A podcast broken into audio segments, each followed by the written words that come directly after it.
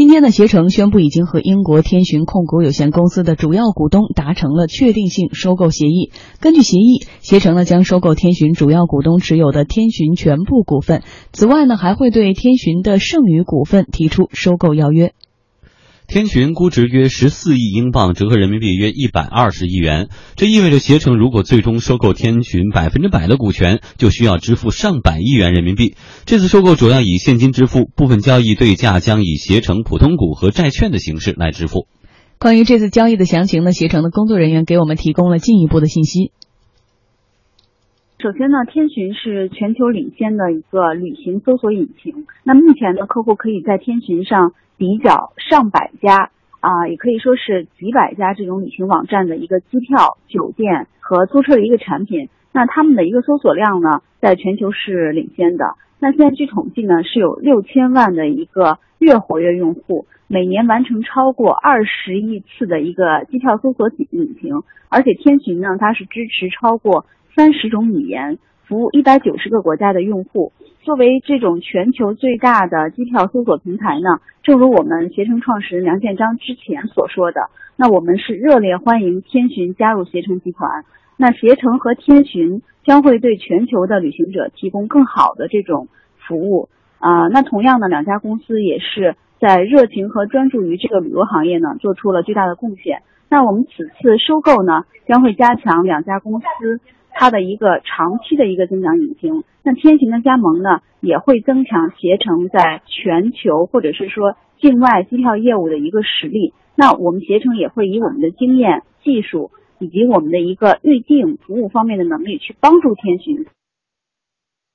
在旅游专家刘思敏看来，这次收购是携程国际化之路的重要步骤。这是携程国际化战略、全球化战略的一个重要的步骤。可以说是携程走向世界的呃一个非常坚实的一个步伐。毕竟哈，我们知道互联网和旅游可以说是和一个非常好的那个一种结合。那么在这种背景下的话，它既然是可以在中国的旅游行业大这个集中度提高了，但是它不可能那个有这个受到国界的这么一种限制。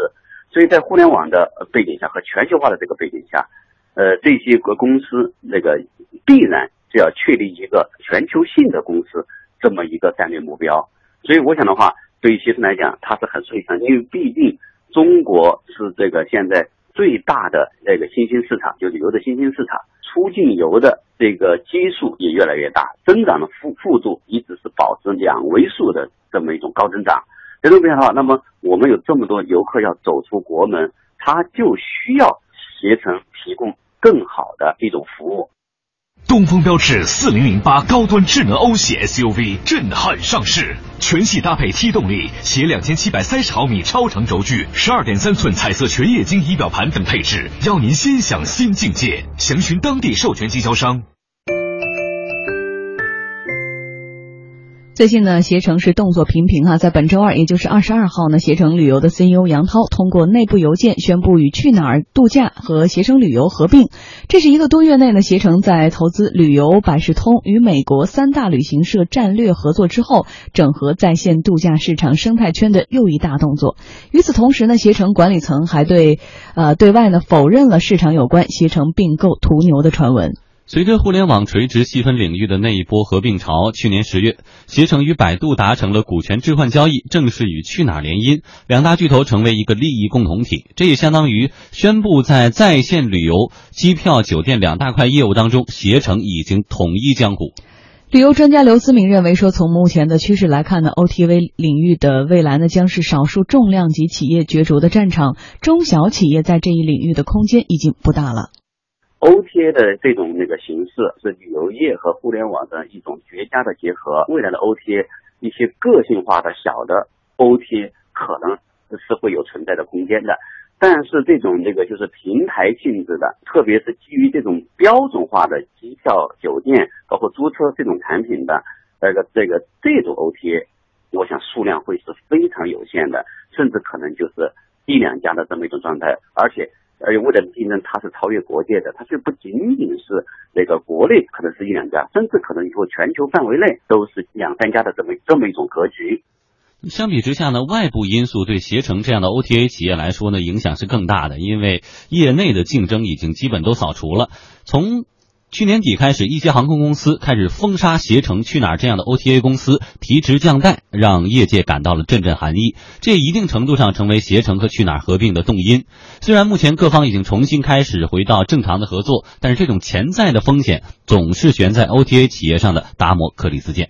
刘思敏说呢，英国的天巡啊，面对的是一个更加开放的市场，这一点对携程非常的有吸引力。特别是欧美发达国家，它的航空公司全部是民营化的。所以，不管是航空公司，还是代理商，还是那些那个旅行网站，它本身都是市场竞争的结果。所以，就是天巡能够存在下来，而没有遭遇这个去哪儿网的这么一种窘迫的，曾经这个遇到的那个处境，实际上是跟这个市场环境是紧密相关的。未来中国的市场，它必然也是越来越市场化的。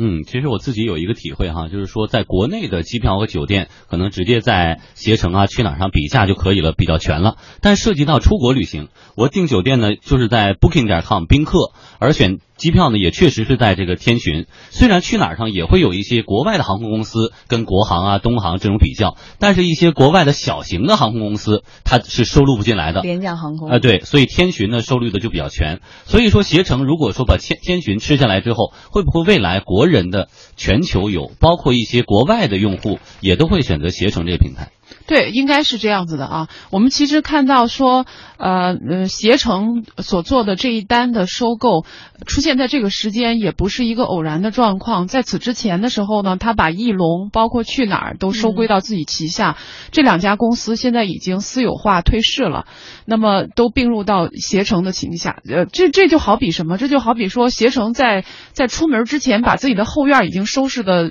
呃非常整齐了，已经一统江湖了。而且呢，我们再来。看一下它的这个财报当中，其实为它的收购已经储存了大量的弹药。你比如说，在呃截止到今年的六月三十号的时候，携程的现金就在账面上的现金大概可以合到二十七亿美金，一百八十亿人民币。而且它在九月份还实施了一个增发的一个预案，也就是说，它这个新的募集资金如果完成之后，它的账面上大概有四十多亿美金这样子的一个储备。这个为呃整个的收购提供了一个不。不差钱儿啊，这个 非常好的一个基础。而且，我们如果看这次的整个的收购的话，其实是符合携程之前所达成的一个在啊并购收投资时候的所奉行的三个原则的。它这三个原则呢，就是第一呢，一定是跟旅游产业是相关的。啊，呃，第二呢是投资的目标呢一定是业内的垂直领先者，第三呢是投资的估值是合理的。那我们现在看到的这个这个天巡，实际上在这个投资的这个原则上都非常符合，跟旅游产业相关，而且呢，天巡是呃全球啊在这个就是比价。这个机票这个领域当中的 number one，那么至于说估值来看的话，我们似乎很难做一个特别的判断。但是你想，这次的收购是一个百分之百的全资的收购，对吧？其实，在收购当中，这一点是很呃不不太多见的。那么携程给这个天巡所带来的，我信我想肯定不只是金钱方面的啊这样子的一个资源。